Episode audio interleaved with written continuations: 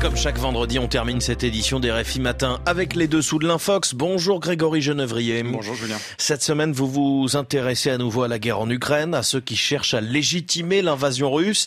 Certains tentent même de justifier l'agression militaire par le droit international, quitte à manipuler le sens des traités. Oui, euh, la charte des Nations Unies donnerait le droit à Vladimir Poutine d'attaquer l'Ukraine.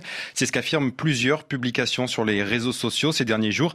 Il suffirait, soi-disant, de consulter les articles 106 et 107 du chapitre 17 de cette charte, signée par 193 pays, dont la Russie, pour se rendre compte que l'invasion de l'Ukraine serait totalement légale. La victoire de l'URSS durant la Seconde Guerre mondiale lui donnerait ce droit. Alors que disent véritablement ces articles 106 et 107 Déjà, il faut insister sur le fait que ces articles sont aujourd'hui obsolètes. Ils s'inscrivent dans ce que l'on appelle des dispositions transitoires. Aujourd'hui, ils ne s'appliquent plus comme le prévoyait la charte. Écoutez Patrick Baudouin, il est avocat et spécialiste de la Ligue des droits de l'homme. La référence donc à des dispositions transitoires qui évidemment ont complètement cessé d'exister puisque tout ce qui était prévu dans la charte est maintenant mis en œuvre depuis longtemps. C'est vraiment totalement fantaisiste et c'est une dénaturation totale du texte. Non seulement les articles sont caduques, mais sur le fond, ils n'auraient même pas pu s'appliquer. Ils indiquaient qu'un État pouvait poursuivre une action militaire entreprise ou autorisée contre un État ennemi au cours de la Seconde Guerre mondiale.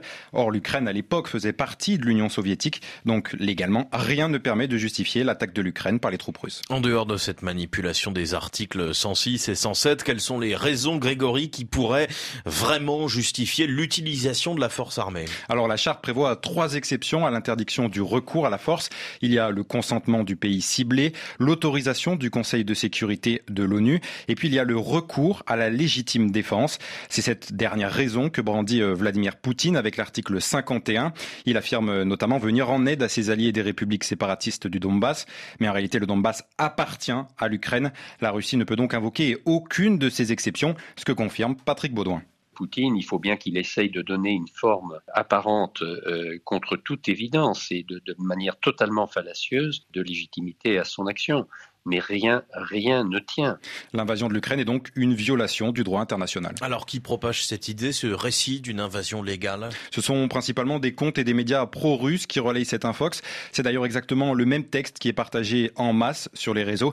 La stratégie des auteurs de ce récit consiste à profiter de la complexité de la charte de l'ONU pour lui faire dire n'importe quoi et convaincre fallacieusement les lecteurs que la Russie serait dans son bon droit. Grégory Genevrier, merci beaucoup. La chronique Les Dessous de l'Infox chaque vendredi matin avec vous. Et les dessous de l'Infox l'émission. C'est avec Sophie Malibaud. Le vendredi aussi à 17h10 temps universel